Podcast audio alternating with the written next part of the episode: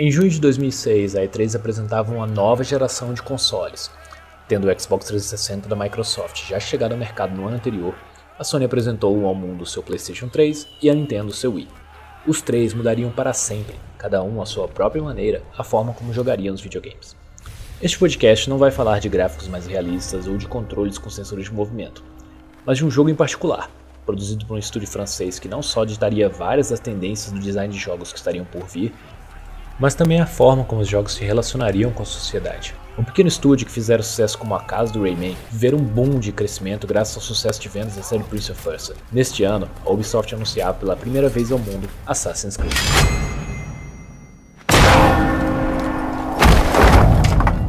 Inicialmente nomeado Prince of Persia Assassins, o novo projeto de Patrice Cézanne trazia um salto de evolução nas mecânicas de parkour, marca registrada da série. O personagem seria livre para escalar diferentes superfícies, não ficando limitadas apenas a uma sequência de barras em plataformas lineares. O jogador seria livre para explorar um mundo aberto, vivo e dinâmico. O trailer apresentado no palco mostra Altair, membro de uma sociedade secreta de assassinos durante a Terceira Cruzada em Jerusalém. Ele faz uso de suas habilidades furtivas para escalar, esgueirar e se misturar nas multidões para executar seus alvos. O jogador era capaz de explorar inteiramente reproduções fidedignas de Damasco, Jerusalém e Acre, podendo interagir com pessoas, ver multidões, subir em todos os prédios históricos de uma forma como nunca vista antes. Assassin's Creed foi lançado para PlayStation 3 e Xbox 360 em 3 de novembro de 2007 e posteriormente para PCs. Em seu lançamento no Reino Unido, chegou a desbancar Call of Duty 4 Modern Warfare e totalizou 8 milhões de cópias vendidas em todo o mundo.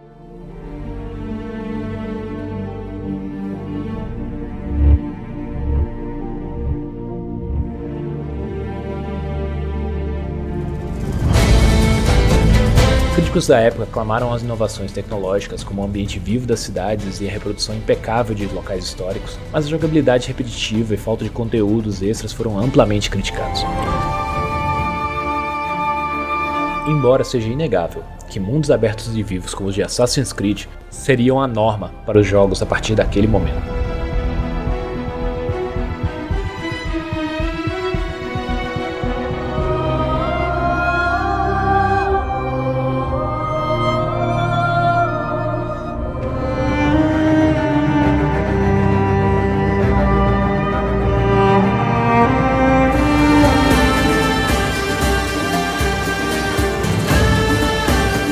Garrafas de café e por já chega está começando mais um Café com Games. Eu sou o seu host, Heriberto Solano, e no Lereale tu Lecito, ninguém é de ninguém. Eu sou o Dark, 5% do meu corpo pertence à Ubisoft. Eu acho que é pouco, hein? Eu acho que é pouco, é. hein? Os outros 95 é DLC. É, nossa! É, porque... É... Então, meu nome é Renata, então eu sou uma colega do Bel aqui, eu sou uma historiadora, gamer, desde que eu me conheço por gente, então tô aqui para bater um pequeno papo sobre Assassin's Creed que une minhas duas paixões, né? Jogos e história, então não pode ser melhor. É isso aí, senhoras e senhores, boa noite. Depois de tantos e tantos anos, né? Estamos de volta e ter um final feliz depende, é claro, de onde quer que você quer que a sua história termine. E estamos de volta, cara. Olha que engraçado. Eu já falei várias vezes que eu não tenho compromisso com nada. O Café com Games está de volta e eu decidi, decidimos que vamos fazer uma série especial só sobre Assassin's Creed. Por quê? Porque a gente gosta, eu falo do, dos jogos que eu quero aqui nessa bagaça, eu que pago a idade do Sonic, então vocês que aguentem. Nossa! Agora falando sério, o que, que a gente é, decidiu? Nós vamos é, criar uma série de podcasts sobre Assassin's Creed, falando sobre três aspectos. O lore, por isso a Dark tá aqui, baixa atriz do, do fandom, Vamos falar sobre gameplay, vamos falar sobre questão de produção, e estamos aqui com dois historiadores para poder falar. Pior eu não posso fazer isso, mas vambora. Depois de abrir o sarcófago, a pior coisa é chamar alguém de historiador esse ano, mas vambora, vai ser fácil. Para poder falar os aspectos históricos dessa série, porque a gente simplesmente adora essa coisa que Assassin's Creed tem, de você poder subir em beds históricos, né?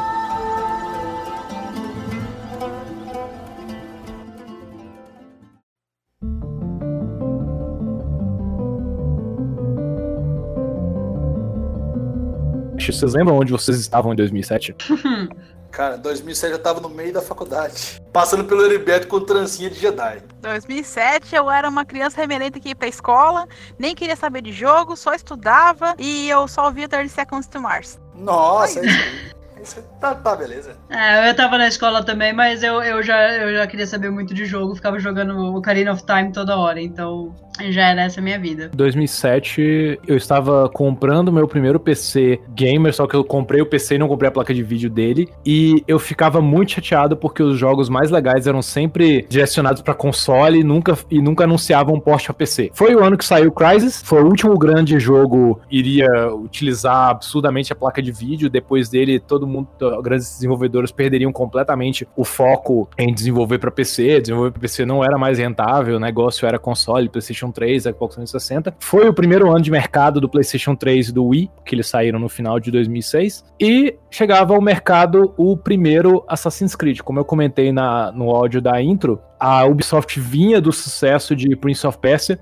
Sim, sim. Sim, o jogo já tinha uma cara de sucessor espiritual. Ah, é um jogo que se passa ali meio no Oriente Médio, tem parkour. Para mim era natural que depois que a série se fechasse ali no Two Thrones, beleza, você fechou um ciclo de história, agora o que você vai ter é um outro jogo que seja similar. Aquela história não precisava seguir em frente, nem nada do tipo, e começaria uma nova série. E, assim, confesso que a primeira vez que eu joguei o Assassin's Creed, mesmo com os reviews da época comentando que o jogo era meio repetitivo, é, mas a exploração era incrível, eu, eu achei fantástico, assim, da primeira vez que eu vi. Em 2007, eu tava ainda zerando e rezerando The Warrior Prince of Persia. Gostei muito do jogo, a Ubisoft fez um ótimo trabalho. Assim, é um dos jogos mais envolventes, eu, eu acho, daquela, daquela época. Então, pra PC, eu fui jogar o Assassin's Creed bem tarde, cara. Eu fui jogar coisa de 2012, mais ou menos, porque minha filha mais velha ganhou um PC e ele tinha aí uma placa de. E assim, eu vim com duas informações alguém reproduziu é, parte de Jerusalém fidedignamente e os controles são absurdamente inúmeros e difíceis. Só que aí eu comecei a jogar e eu percebi que na verdade eles não são difíceis, eles só são muitos. Porque quando você está a pé é uma, uma arcada de,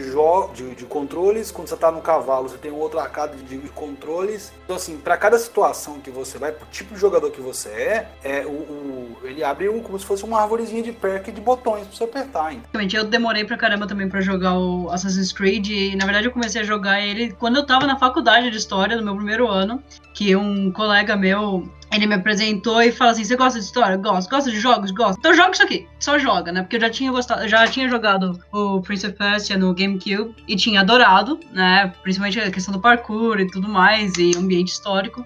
Então, quando veio o Assassin's Creed, é o que o Renan falou, que, cara, ele tem muitos comandos, mas é um comando que uma hora, que uma vez que você entende, você se acostuma a jogar, porque você tá tão, não sei, imerso naquela história, naquele lugar, que você acaba tirando de letra. É muito bom. Eu lembro que os, os comandos seguiam meio que uma lógica que era assim: você faz uma cruz, disparidade, vamos pegar o exemplo do PlayStation: quadrado, círculo, X e triângulo. O triângulo são comandos que estão relacionados à cabeça do Altair, o quadrado, a mão direita, o círculo, a mão esquerda, ou o contrário contrário, não vou lembrar agora, e os X relacionados aos pés. Então, é, ele meio que seguia sempre essa lógica, mas essa lógica não era muito intuitiva, porque ela diz respeito à parte do corpo que ele vai usar, e não necessariamente o que você quer fazer. E tem a questão também do gatilho. Se você apertava o gatilho, mudava para uma coisa mais discreta para uma coisa mais indiscreta, no caso correr, pular, para se misturar tinha que ser devagar, mas só que para você para você pular,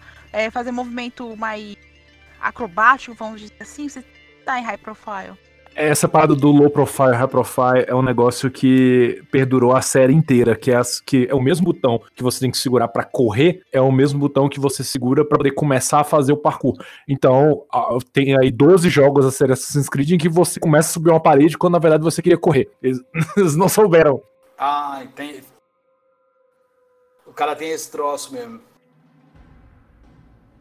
Verdade. É, verdade. é é complicado. É, eu só fazer um, um alt tab aqui, o, o porque na mesma época que saiu o Assassin's Creed, também saiu o Saboteur, tá ligado? Pela pandemia. E era um puta jogo que os caras falam. Eu não tô fazendo um é, jabá aqui e tal, mas assim, só, só, pra, só pra, ter, pra você ter uma ideia.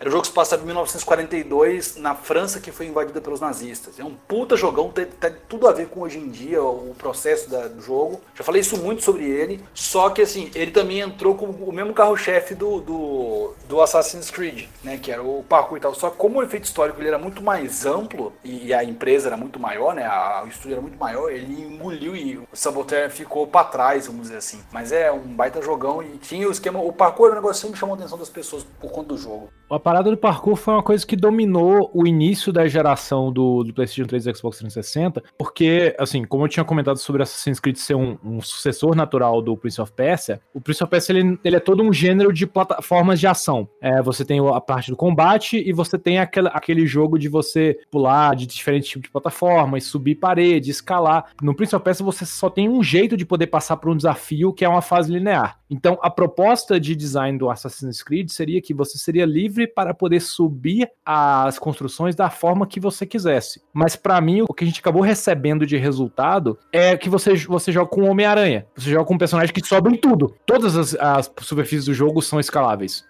Até aquelas que não deveriam ser, né? Mas até aí a gente vê então, detalhes. Mas essa questão de até acho que você pode falar, até as que não deveriam ser, mas isso é uma das coisas que eu vou admitir, foi o que mais me chamou atenção no, na série original, porque assim, a questão toda do Assassin's Creed é você, para mim, ao menos como historiadora, não sei quanto vocês, você estar andando, você estar explorando um local que não existe mais numa época que não existe mais, né? E a proposta do Assassin's Creed ter reconstruído essas cidades, esses lugares históricos na época, né? E com uma baita uma pesquisa por trás, né? Que eles fizeram, o, os lugares são realmente muito impressionantes.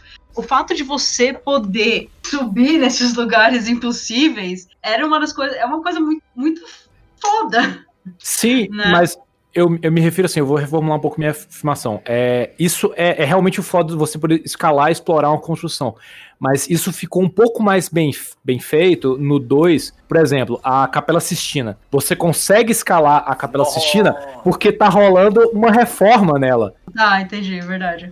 O 2, ele meio que cria um, um, uns mecanismos nas construções e fala assim: olha, ele consegue passar porque existe isso aqui. Ele consegue subir porque esse esquema de janela tá assim. É, ele cria uns lugares e fala assim: não, nesse lugar aqui realmente é verossímil que o personagem consiga subir, por mais conveniente que seja estar aqui. No 1 um, é, é qualquer coisa. No, no não, não tem essa, essa verossimilhança da, das plataformas. Então tem, tem algumas superfícies no 2 no dois, no dois em diante que não dá para subir por, aquela, por aquele lado daquela construção, mas se você olhar por outro lado, você consegue. Me parece que no Brotherhood, por exemplo, eles já, eles já têm uma dinâmica maior ainda do que essa, sabe? Ele fala só, assim, se você olhar por um lado, você sabe que você tem que chegar do ponto A até o ponto B, mas se você pensar numa linha reta, você realmente não vai chegar. Ele tem um, já, assim, é, é, é como o conceito de arte, né? O cara começa a fazer uma coisa que é necessária, aí ele começa a repetir essa coisa necessária, no caso a proposta de, sei lá, e aí ele começa a criar alternativas, criar mecanismos, criar é, passe em falso, e aí você percebe que daqui a pouco o cara tá realmente especialista numa coisa que era até então trivial. Então se desenvolve arte, né? A arte ali cria-se e assim, Assassin's Creed, por exemplo, tá pra nação Assassin's Creed que você não tem que escalar em nada e vai ser esquisito pra caramba. Em termos de design, o Prince of Persia é assim: existe ponto A e existe ponto B. A forma de chegar do ponto A ao ponto B é só esse caminho aqui. Só existe um caminho. No Assassin's Creed original, existe o ponto A e o ponto B, que você. O ponto B é aquele que você quiser. E como você chegar, não importa. É como se você fosse andando em linha reta. Porque os obstáculos não importam.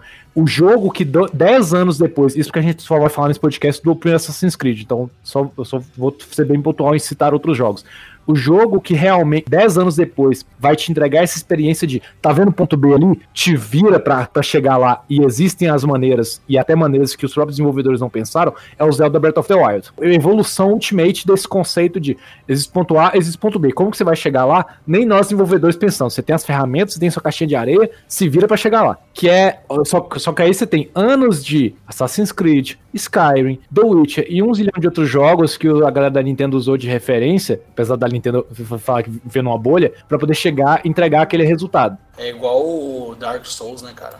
Nossa, Dark Souls, Bloodborne. Um Até o, o Dragon Dark Souls Age. perguntou. Um amigo meu começou a jogar Dark Souls e perguntou, cara, é, quantos chefões você já matou? Eu falei, vou te falar, você tá ligado que não tem, não tem uma linha para isso, né? Você vai entrar num local que você não devia e tem um chefão lá te esperando. Então a real é, é, isso é isso é uma nova dinâmica, inclusive dos jogos. Estão repensando. É legal. No caso, quando eu terminei a parte, praticamente a maior parte de todos os ACs, foi tudo na força bruta. Resolvi o um negócio aqui, pai, bola, sem estratégia nenhuma. Foi a coisa mais linda do mundo. É uma experiência. Tentem uma, pelo menos uma vez. Uma vezinha. Primeira, qualquer AC. Termina na força bruta, liga o dane-se pra sincronização, dane-se pra se completar tudo, completa tudo de uma vez assim, rapidinho. Cês, vocês lembram? Do vocês lembram que a, o, na época o Splinter Cell Conviction ele iria ser um, mais ou menos na molde do primeiro Assassin's Creed? Eles estavam vendendo a ideia de que o Sam Fisher ia ter que se esconder no meio da multidão. Era até aquele que ele tinha o cabelo meio de franjinha. E aí eles acabaram abortando o projeto e transformando no Conviction que a gente recebeu? Sim, sim, sim. Ficou muito bom ainda, mas eles, eles realmente trocaram mesmo a parada. Ah, o último aspecto que eu acho que, vale a pena comentar, que eles foram mudando ao longo dos anos, foi o aspecto do combate. Porque a gente vinha do Prince of Persia, né? O, o, o Prince of Persia ele tem um ápice do combate dele no Warrior Within, que apesar dele ter várias decisões de direção de arte bem questionáveis, assim, sobre temática, aquela coisa de tentar ser maduro, maduro demais, tendo vindo de um jogo que era mais é, fantasia, mais leve. É, o Warrior Within tem um sistema de combate muito, muito refinado. Aí o, o Assassin's Creed ele, ele vem com um sistema que ficou meio confuso, que é, ah, você tem um botão de ataque e o botão de ataque também é o botão de parry. E tudo é timing quando você entra num confronto de espadas. Vocês lembram disso? Porque o, o a série só vai ganhar um, um botão separado para counter, similar aos jogos da série Arca, no 3 o jogo ele, é engraçado porque ele, assim, ele vai te acostumando com um tipo de inimigo, que são os pequenos e tal, até o momento que você dá de cara com o Templário. E aí todo, tudo que você chamou de timing possivelmente vai virar em algumas espadadas de você, até você pegar um segundo arquétipo de timing e conseguir lidar. Depois de muito tempo você já o templário já não é um problema, até pelas coisas que você pega. Mas o jogo meio que te, te, te passa essas duas informações. Só que a segunda, que é do templário, você aprende apanhando mesmo. em termos de variedade também, o primeiro não tinha uma variedade tão grande de combate. Até por ter essa coisa, você só tem um botão de bater e tudo se resumia a você bater o botão no, no timing certo até acertar o cara e, e, finalizar. O combate não oferecia muita diversidade, assim. E nem tinha diversidade de inimigos. Você tinha praticamente o mesmo tipo de inimigo. E, e era engraçado porque, pô, que legal, o Altair tem aquele superpoder de fazer parkour em qualquer coisa. Mas todos os inimigos do jogo também. Os caras vão pra trás, é. atrás de você mesmo, né? Mas isso que vocês estavam falando de ter só um botão pra atacar e o mesmo botão para dar parry, eu acho que assim, no primeiro, ele era interessante porque ele ajudava com o, a você assim emergir, emergir mas assim, no jogo em si, sabe? No Altair, porque teoricamente, a proposta do, eu sei que você pode ir como como muita gente faz de só força bruta, né? Mas a proposta seria para você ter uma pegada de mais assassin, que é uma pessoa mais retraída. Ela espera você ser atacado para você dar o, o, o, rebote, né? Para você atacar. Então eu acho que a ideia de ser o mesmo botão é exatamente para você não ser afobado, sabe? Não só de x, x, x, x, x e eu vou matar o cara. É realmente a ideia de você espera ser atacado e você consegue. Eu sei que muitos gamers não fazem isso, né? Mas é, eu acho que é para você entrar mais ainda na, na mentalidade do Assassin, que é realmente ter essa calma, sabe? Esperar ser atacado para atacar. Defesa e bate. Sabe, é, é engraçado você comentar isso, porque assim, é, parece uma mecânica para você desestimular o combate. Porque quando eu joguei o primeiro Assassin's Creed, um jogo que ele me lembrou muito foi o Chief. Porque Sim, aquela coisa que você chega é... na cidade, o primeiro lugar que você tem que ir é na guilda, é muito do Chief. E o Chief, ele desestimula completamente o, o, o, combate. É praticamente impossível você confrontar os guardas cara a cara. É, mas essa é a ideia, né? É pra você seguir o, o caminho do assassino, né? Que é pra ser o subterfúgio. É pra você escalar o Diabo 4 e chegar no seu objetivo sem ter que enfrentar todo mundo, né? Eu acho que essa era. Não sei se era também a limitação tecnológica, pode ser. Eu acho que a gente, a gente pode estar olhando tudo o muito. narrativo muito, é engraçado. Né?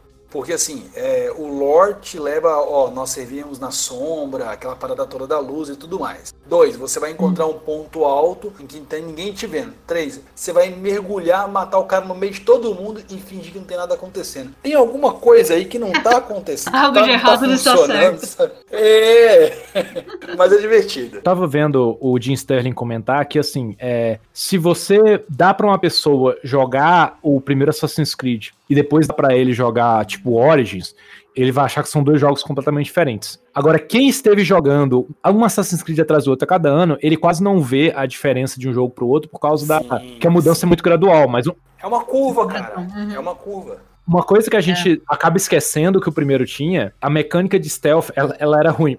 Não, ela era muito ruim. Porque você tinha na época já jogos como Metal Gear e Splinter Cell que você se escondia atrás de uma parede e podia dar aquele eavesdrop e o inimigo não te via, sabe? O Altair, ele não encostava na parede dessa forma. O, o- a- uma parede não, não era bloqueio pra visão do, do- dos inimigos. Então, é, o, o controle do jogo não se via pra você, tipo, ir pelo- se esgueirar pelo canto. O negócio do jogo funcionava inteiramente na mecânica de é, se esconder no meio do povo. A questão do branco, pra mim, ao menos sempre foi pra mesclar do primeiro Assassin's Creed, aliás, né? Não Entre pro- os jogadores, né? Exato, pra você se mesclar justamente entre as pessoas que você tava indo matar, né? Que são pessoas da, da igreja cristã, vai, naquela época, que usavam muito o branco, Sim, né? sim. Então, o capuz e tudo mais, era, eu acho que no primeiro era isso, mas depois virou tão icônico que eles mantiveram pros outros, que daí não funcionava muito bem, né? Pra esconder, mas. Vocês lembram daquele episódio do Samurai Jack que ele é perseguido por um ninja que se veste preto? Cara, esse episódio é maravilhoso porque ele é direção de arte pura. O James Tartarovsky é um filho da puta. O Jack, ele vai lá e fala assim, ah, eu também fui treinado nessas artes, mas pra poder usar a luz. Ele pega o roupão dele e inverte. O, e, e- e o roupão do, do, dos kimonos do Samurai Jack por dentro é inteiramente branco.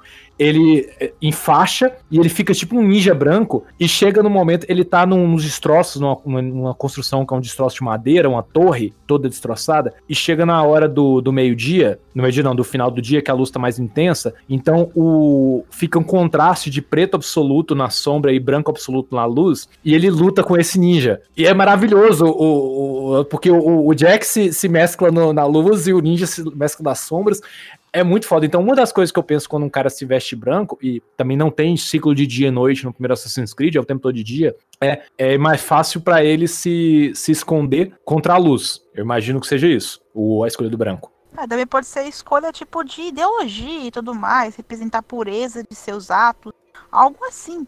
Porque o próprio credo fala isso.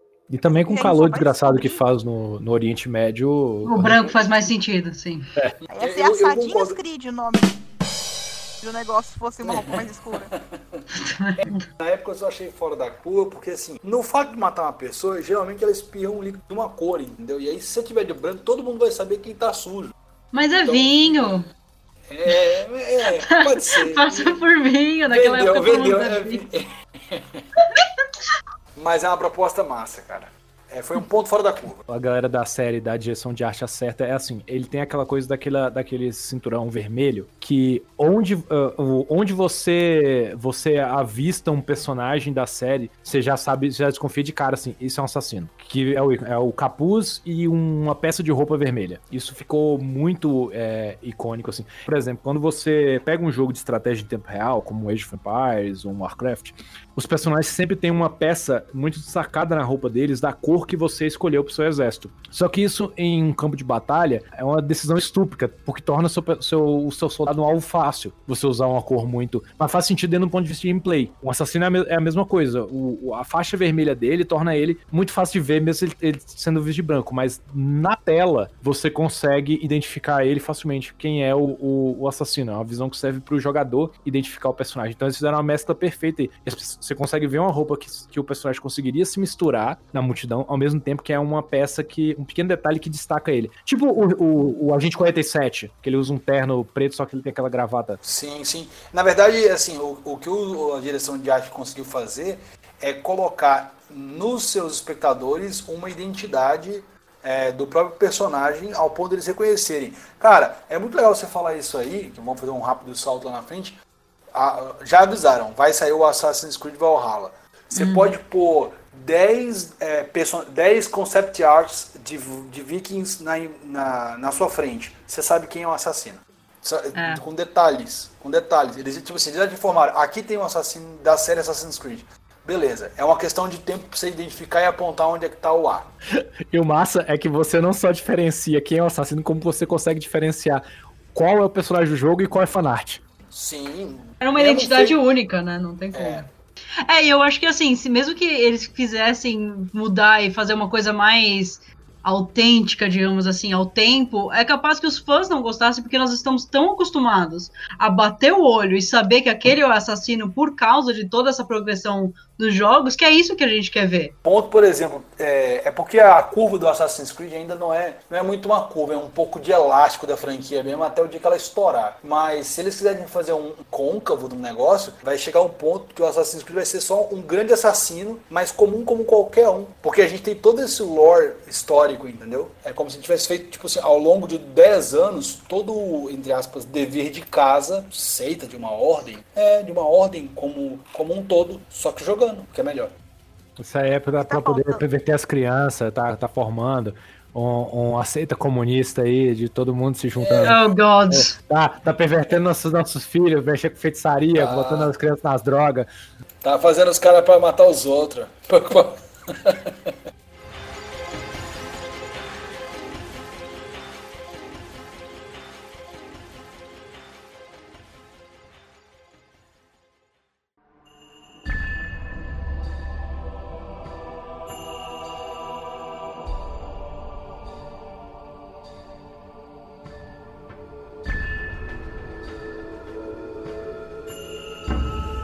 o AC ele tem duas timelines diferentes. Uma que se passa no passado e outra que se passa no presente. A timeline que a gente está, que a história segue, é a do presente. O cara foi sequestrado e forçado a ficar dentro de uma máquina numa empresa é de fachada, uma empresa farmacêutica de fachada. Quando eles tentam acessar uma memória, eles não conseguem. Então tem que voltar toda a história do cara lá atrás para ver se consegue encontrar a informação que eles precisam. Essa é a parte do presente. A parte do passado é um assassino, um cara que é formado numa ordem que perde totalmente o rank por ter falhado na missão que ele, se foi, ele foi escolhida para ser feita. E aí o jogo começa.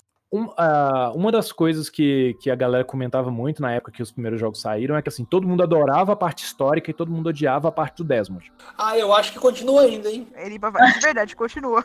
A parte do Desmond é um grande código da Vinci. Ah, cara, matou a pau agora. Exatamente. Verdade. Aquele filme com o Nicolas Cage, do Lenda do Tesouro Perdido. Nossa, vida! Não, é exatamente isso. Olha, Tom Hanks, cara. Ó, você não, entra numa livraria. O código da 20 não é o Tom, Tom Hanks, Hanks é, é o código da 20, mas o. Não, não, ele quis ser o do filme. A, a, a É, nem Tesouro Perdido. É tanto que um dos últimos podcasts que eu, que eu gravei, que foi o Coisas que os crentes tentam cancelar, a gente comentou disso, que em 2004, quando saiu o livro, quando estourou o livro Código da Vinci, foi uma febre de livros sobre conspiração envolvendo a Igreja Católica e, e você descobrir algum segredo na história que algum pintor colocou, então tinha conspiração franciscana, não sei o que. É, você chegava na livraria, só tinha isso. Que de uns tempos pra cá tem de, de, de genérico de 50 tons de cinza, naquela época era de genérico do Código da Vinci ou genéricos de livros de autoajuda com palavrão. É, agora, é, agora tá na era do livro de autoajuda com palavrão. E quando saiu o filme, aí imediatamente alguém lá na, na Disney foi lá assim: vamos fazer o nosso código da 20 com o Nicolas Cage. O que, que pode dar errado? que, que... E são muito bons, são muito divertidos de assistir. E tem sim, muito sim. o gosto de código da 20 essa parada do Desmond. Vale o baldão, com certeza, vale o baldão. Posso? Ai, nossa, tem, ah, no, no, primeiro jogo não tem tanto, vou ser bem sincera. O, a única coisa que a gente é mais apresentado no primeiro jogo é a ordem dos assassinos e os templários. O que eles são no presente ainda era um grande mistério. A gente sabia que o Desmond era parte de alguma coisa, mas do que? A única coisa que ele disse assim, pô, não tem nada a ver com isso, vocês estão me sequestrando por. Mas quando a gente entra no Animus, que é essa bendita máquina de volta, cara, no tempo pelo próprio sangue, a gente entende que a linhagem dele é de todo que estava ao redor. Os criadores dele são os templários. Estavam precisando de. Acho que é o máximo estourando que mostra assim em relação a Desmond. É isso. Mas dentro do jogo mostra bem, mas mostra também uma coisa que eu acho sempre interessante de Assassin's Creed, a gente esqueceu de comentar. O jogo, a certo jogo, mostra o lado não falado da história. No caso, a gente sabe das cruzadas, a gente sabe a história dos europeus que invadiram a Terra Santa para liberar a Terra Santa dos infiéis, para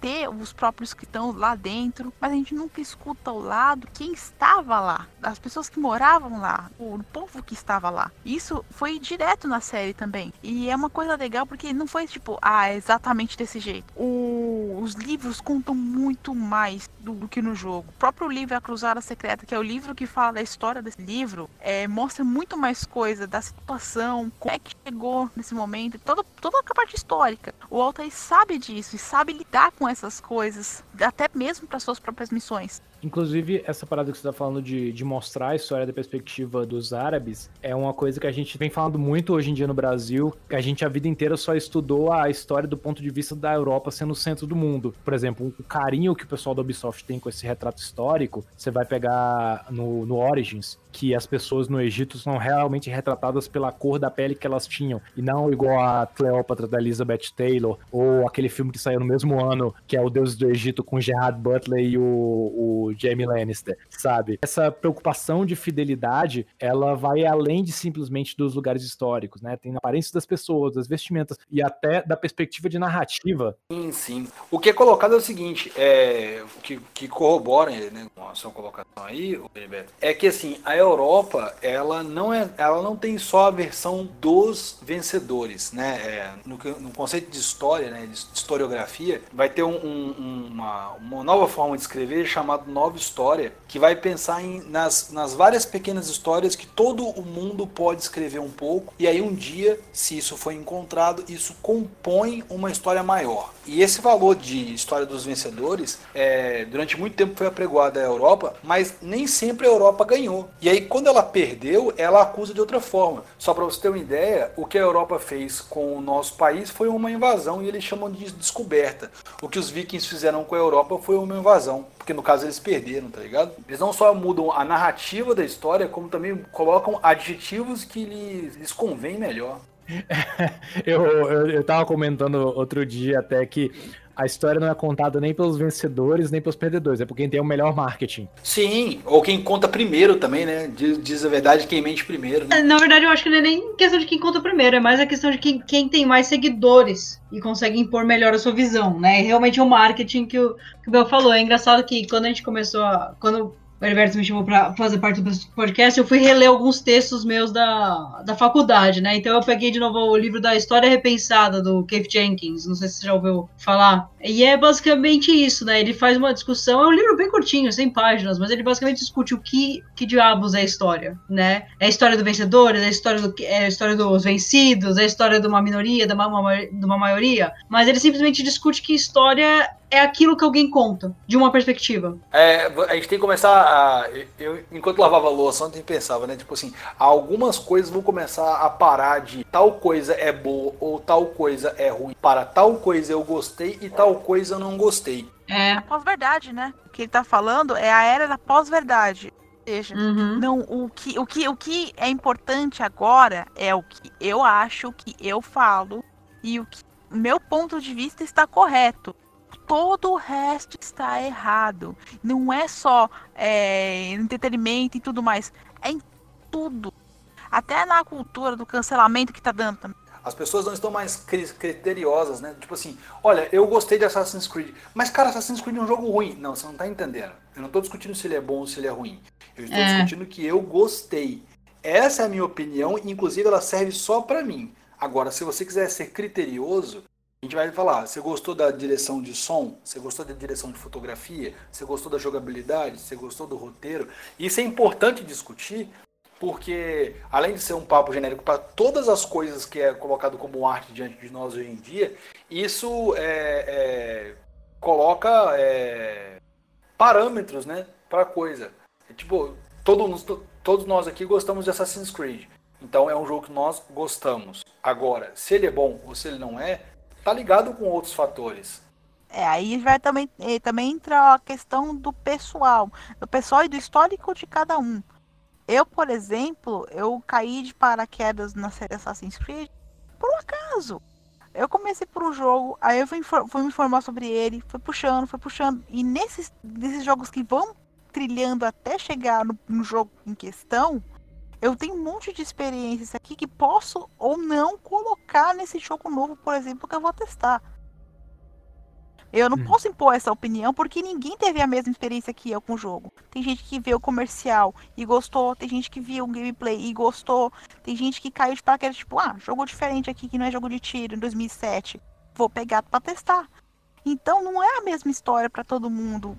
Ficar generalizando é, nota ou ficar achando, considerando que todo mundo teve o mesmo caminho até chegar no jogo, eu considero isso uma, uma perda de tempo do caramba. De- Dependendo dessa divagação, eu tava gostando de, de- do, da parte que, ele- que a Renata e o René estavam comentando sobre história, sobre é, o jogo trazer essa nova visão de, de perspectivas em geral. Ela é bem nova, né? Eu acho que ela é mais nova pro sentido de partir pro público, porque eu, eu juro que eu não vou lembrar a, a década que começou essa história de ah, a nova história, né? A história de aqueles que não conseguiram popularizar o que havia acontecido com eles, né? Eu acho que foi na década de 60, 80 que essa história, que isso realmente, esse movimento realmente começou a, a pegar força e as pessoas começaram a contar a história dos entre aspas vencidos, né? Dos grupos menores, da- das minorias, né? E começaram a pegar relatos e mostrar esses relatos. É que de fato isso demora, né? Porque nós,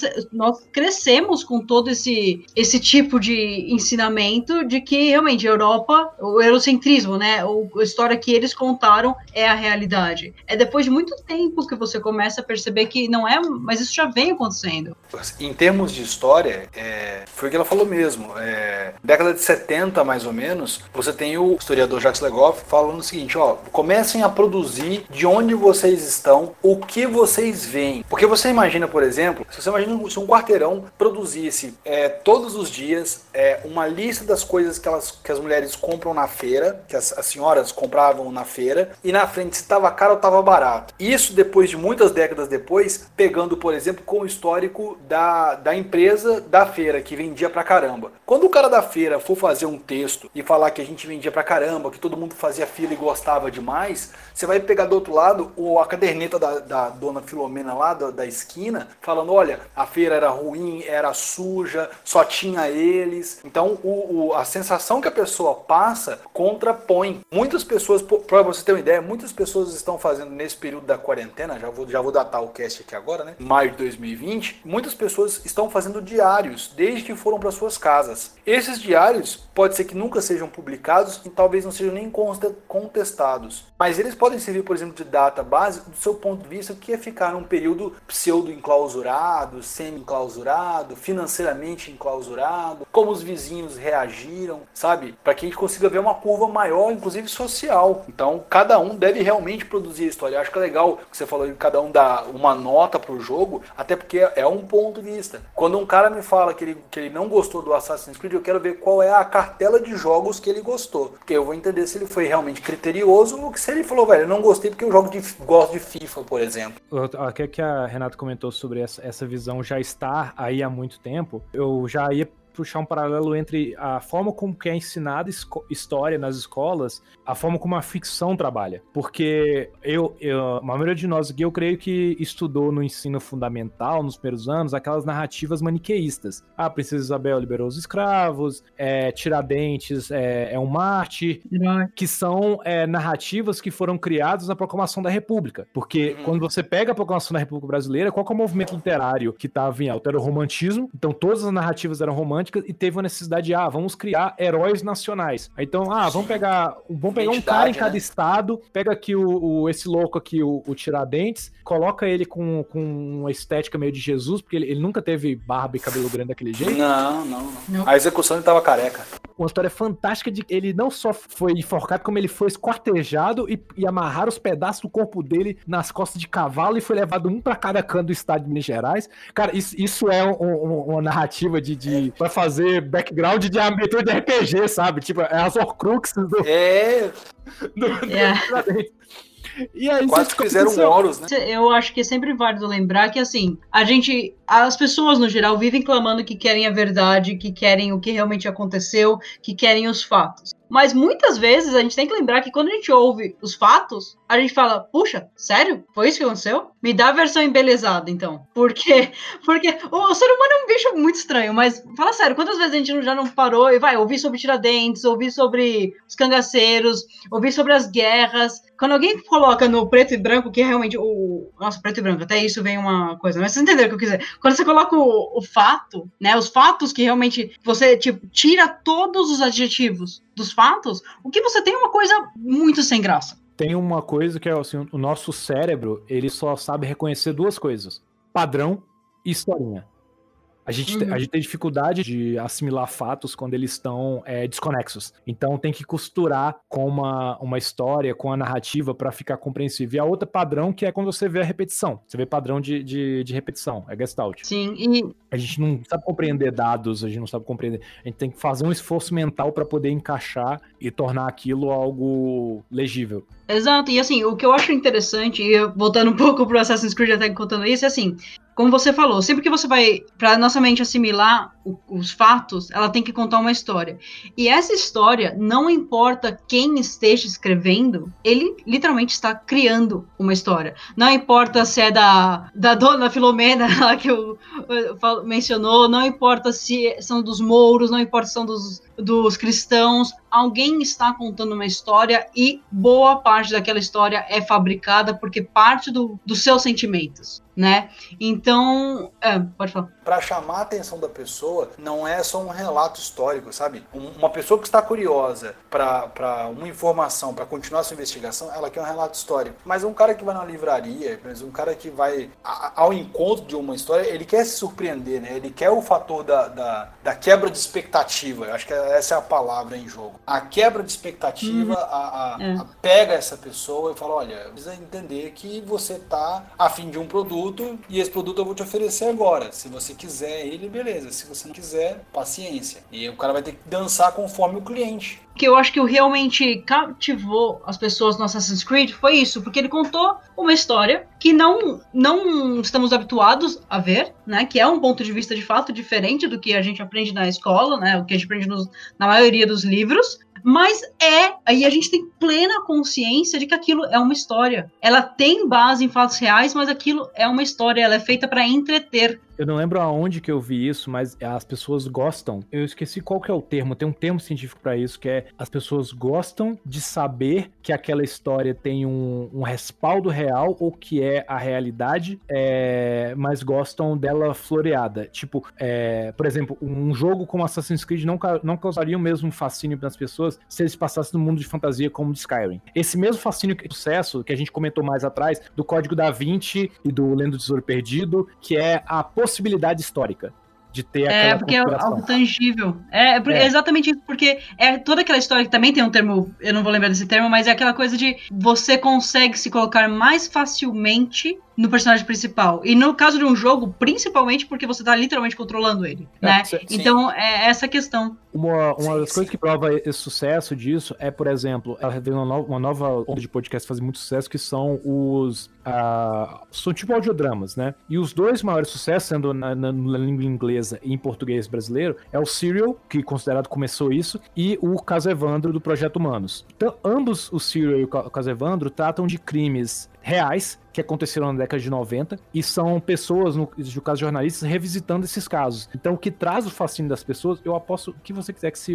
se você já declarasse de cara que isso é uma obra de ficção, não causaria o mesmo, mesmo fascínio que, que as pessoas têm de ver uma pessoa revisitando um caso de um assassinato real. Como peça pedagógica, para você poder mostrar para a pessoa um período histórico, eu acho que é muito mais interessante o cara ter uma experiência como no caso de um Assassin's Creed, ou de um romance histórico, ou de um filme, do cara ver uma história do relato de uma pessoa que se passou naquela época, do que você ficar narrando e descrevendo como era aquelas coisas. E isso não vale não apenas para o mundo real. Tipo, eu, Heriberto, eu, apesar de eu jogar RPG há 20 anos, eu nunca me aprofundei em nenhum dos mundos de D&D. É, Heavenloft, Forgotten Realms, é, os mundos que eu conheço são aqueles que eu li um romance que se, se passa nele. Então, eu tô agora querendo conhecer o mundo de Golarion, de Pathfinder, você lê o livro assim, é, é, um saco você ficar lendo detalhes do mundo.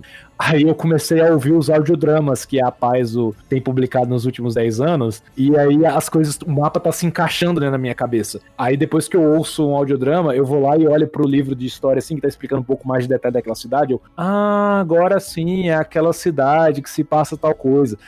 É, é uma coisa que você falou, isso que você falou agora, né, é, Heriberto, foi engraçado porque é, eu não lembro se a gente chegou a mencionar isso no outro podcast que a gente acabou gravando, né, sobre história e tudo mais, que foi basicamente sobre o meu mestrado, que foi algo que eu toquei. É exatamente isso. Eu, eu nunca no meu mestrado defendi é, jogos educacionais, porque um jogo educacional, por si, ele perde a graça, porque você está sendo obrigado a jogar aquilo para aprender algo, né? Então, o meu mestrado inteiro, que é sobre jogos, é, videogames, né, em é, desculpa, é sobre prédios históricos, né, lugares históricos em videogames, né? Esse é o, o, tema do meu mestrado. E eu lá mostro que é exatamente isso. As pessoas não querem ser obrigadas a alguma coisa. As pessoas querem estar jogando, enquanto elas estão jogando, enquanto elas estão se divertindo, enquanto elas estão lendo um romance, elas começam a ficar interessadas, falam, pô, será que isso é verdade? Daí você vai para um livro acadêmico, daí você vai para uma pesquisa, para um documentário e fala, olha, isso era, isso não era, né? Eu acho que essa é interessante, é assim que você faz alguém ficar interessado, né? Que você hook alguém, né? Que você realmente faz essa pessoa se interessar por uma coisa que, de outra maneira, ela não não gostaria, né? Então. Era o, o gancho para começar a aprender algo diferente. Em algum lugar diferente. Eu lembro que quando, acho que foi até, até meados de 2015, mais ou menos, eu de parar, pegar todos os livros relacionados, como eu trabalhava numa escola e a minha irmã estava estudando, eu conseguia pegar os livros e conseguia estudar um pouco mais, não só de sobre assassino, na época histórica, mas gente, vários outros romances, várias coisas históricas que eu me interessava, falei, ah, vamos ler aqui, vamos ver o que acontece, né? Eu procurei saber, eu me interessei, eu acho que o maior trunfo do jogo é justamente esse, você acabar criando um gosto é, para pesquisa, para leitura, criar uma visão crítica em relação a, ao tá lá como romance, emoção, o que foi adaptado para se encaixar na ficção e o que realmente aconteceu. Isso que é uma coisa interessante que pira a pessoa a criar senso crítico, criar senso de pesquisa. Muitas das vezes é o professor que tem que ensinar, são os professores das áreas humanas, sociologia, filosofia, eles ensinam ao caminho das pedras, onde você começar a procurar para mostrar o que, o que, o que você tem que aprender com isso. Mas não, o jogo não, o jogo, o jogo jogo, livro ou qualquer outra coisa, seja fora do nosso escopo contemporâneo, a gente tem que procurar algum lugar, é... acaba ficando mais interessante você pesquisar sobre, descobrir por si só a informação, o contexto, a história, o que realmente aconteceu, do que simplesmente vir uma pessoa e falar: pronto, tó, é seu, é, a informação é essa, se você entendeu, ótimo, se você não entendeu, dane-se. É, nesse, nesse sentido, eu concordo em gênero, e grau que os jogos podem até ajudar, mas não podem substituir. Não, não, concordo plenamente. Eles não substituem, né? É uma coisa que eu defendi. Mas eu acho que também uma das coisas que eu brigava bastante do, durante as aulas, né, é, do mestrado, eu lembro que era só historiador na minha sala e eu levantei a mão e perguntei assim: quem aqui já ouviu falar de Assassin's Creed? E ninguém levantou a mão. Ninguém levantou a mão, né? Uma sala acho que de 25, 27 pessoas, todas da minha idade. Então eu fiquei meio abobada, mas depois eu, eu comecei a pesquisar também. Existe ainda a resistência de, de pessoas, eh, profissionais da área de educação, e eu me incluo nisso porque eu já fui professora também, e que eles têm essa resistência, tipo assim, jogo é só entretenimento, né?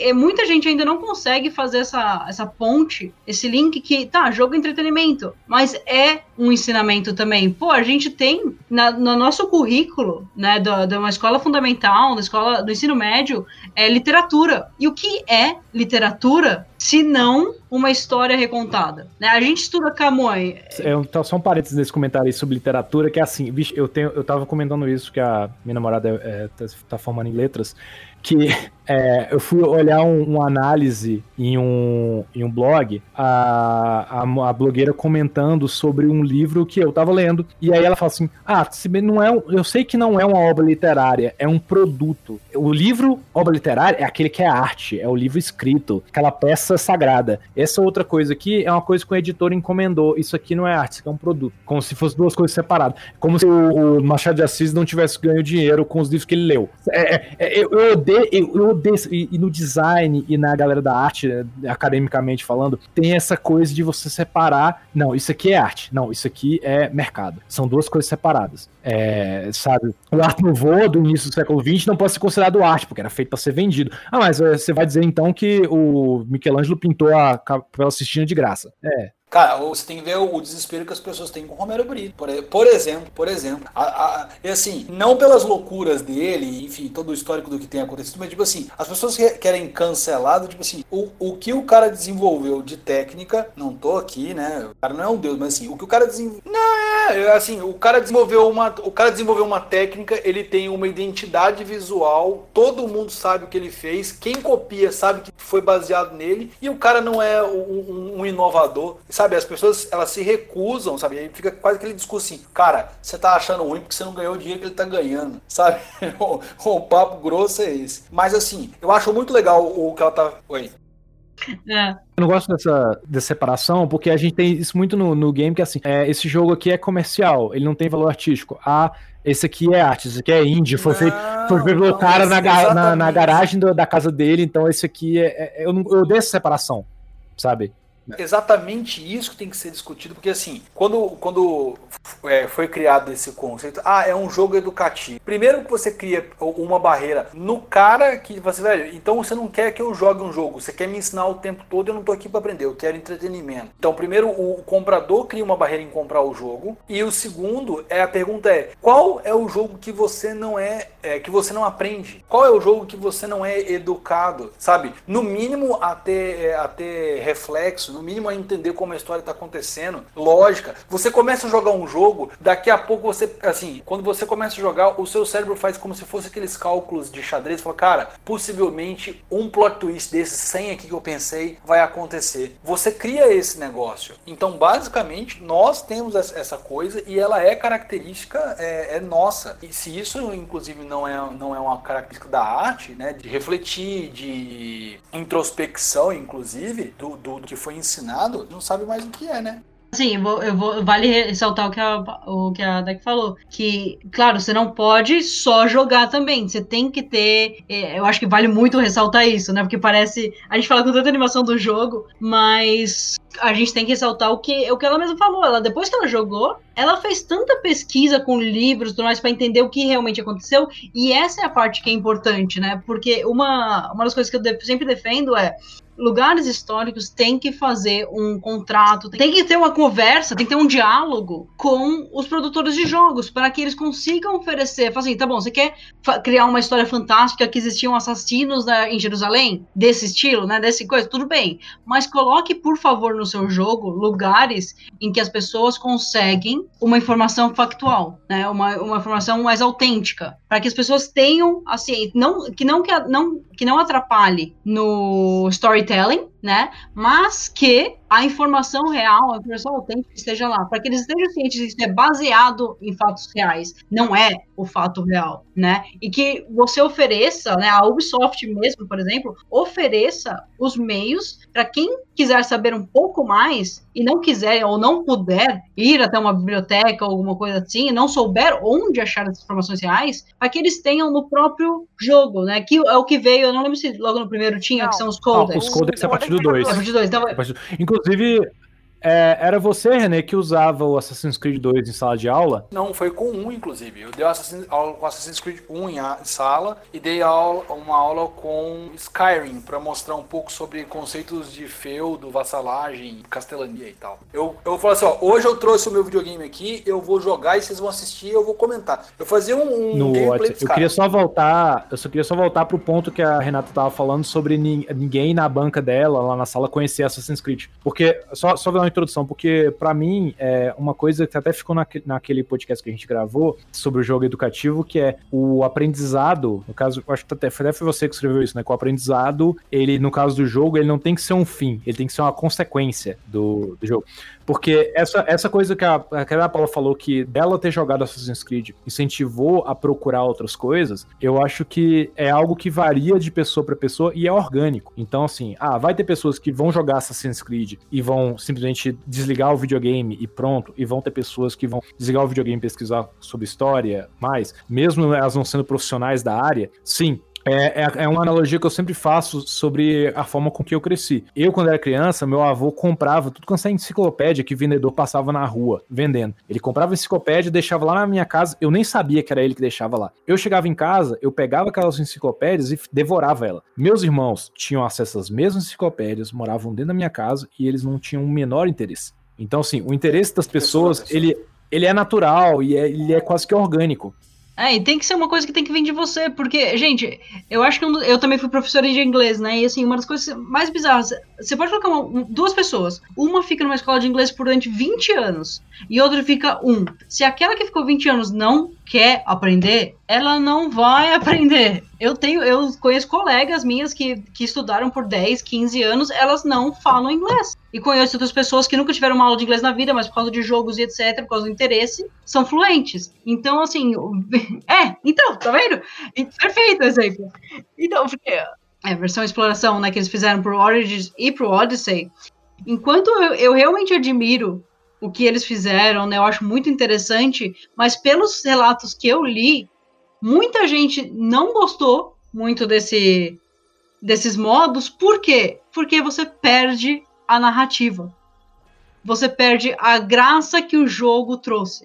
Eu não sei quando vocês, quando eu tô no navio passeando pela, pela Grécia inteira, eu gosto de, de me deparar com side quests, porque as side quests me fazem me imergir novamente no jogo.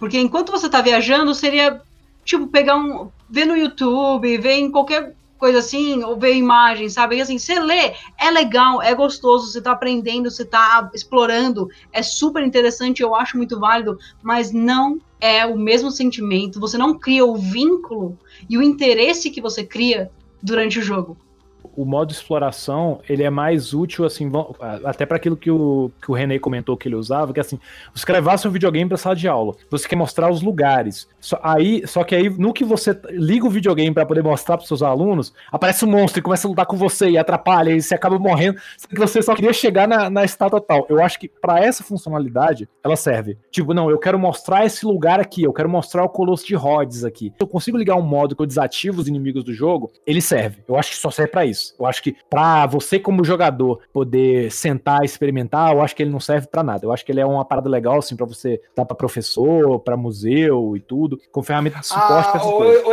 não, cara, tem uma galera contemplativa, cara. E assim, na real tem gente contemplativa do, do som, do ambiente, das vivências, de ver as pessoas. Só pra você ter uma ideia, hum. a, a galera fez isso em Red Dead Redemption 2, cara. Teve um cara que, tipo assim, perseguiu os NPCs de uma cidadezinha um dia inteiro, 24 horas, o que cada NPC faz. E aí você percebe que assim, o quão completo é a descrição do cara, o quão completo é a programação desse NPC. Algumas pessoas querem isso, inclusive não, não largam o pé de Skyrim há 11 anos. Tem esse lado contemplativo, sim. E assim, é, é, é para mostrar que o jogo é feito de todas as coisas, né? Trilha sonora, jogabilidade, é, gráfico e roteiro, por exemplo. Estou sendo bem superficial, mas você pode aproveitar isso como um todo sem o compromisso de fazer a, a história, de fazer o personagem, sabe? Isso também. E esse lado contemplativo de uma parcela considerável, inclusive, da, da população. Discovery Tour do Origins, não sei do Odyssey,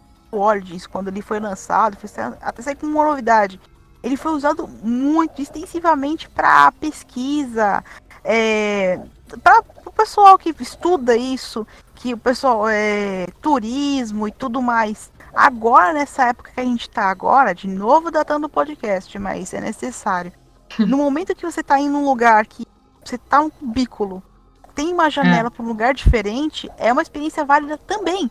Porque você não precisa se preocupar em ficar matando monstro, ficar atrás de quest. Você tá lá para visitar o lugar e aprender mais sobre ele. É um turismo praticamente. Pensa por esse lado também, uma, uma das outras coisas que eu defendi era exatamente isso. Não só pelo momento da quarentena, você vê que é realmente muito, muito válido, né, agora, mas é, quando eu, eu eu escrevi, eu escrevi sobre todas as pessoas que não têm meios financeiros também, ou mesmo físicos, né, para chegar a alguns lugares. É, porque, convenhamos e venhamos, não é todo mundo que consegue pagar uma viagem para Veneza, para passear por todo lugar onde Ezio estava passeando, para o Egito, para Grécia, né? Então, eu acho que realmente é, é muito válido. Eu vou ser sincero, eu não joguei ainda o, o versão é, de exploração só porque eu, eu realmente gosto de. Eu nem sei como ele é direito, porque eu realmente gosto de ver as pessoas do meu lado, de ouvir o, o dia a dia do jogo, sabe? Mesmo depois de ter zerado, eu só fico passeando por ele. Porque... E é isso aí. Esse é o fim do nosso primeiro podcast dessa série sobre Assassin's Creed. Espero que tenham curtido essa nossa pequena introdução. E no próximo programa a gente começa falando de Assassin's Creed 1. Então, gente, o pessoal do Café com Games não me chamou à toa. Eu tô numa página aqui, na minha modesta e humilde opinião de merda. É a maior página de Assassin's Creed do Brasil. A maior fanpage do Brasil. Assassin's Creed Brasil, hashtag CBR. Procurem o grupo e a página. Curtam a página, sigam o grupo, porque em breve teremos surpresinhas. Além da continuação do podcast, claro, temos mais algumas novidades para vocês. É isso aí. Até o próximo podcast e continue jogando.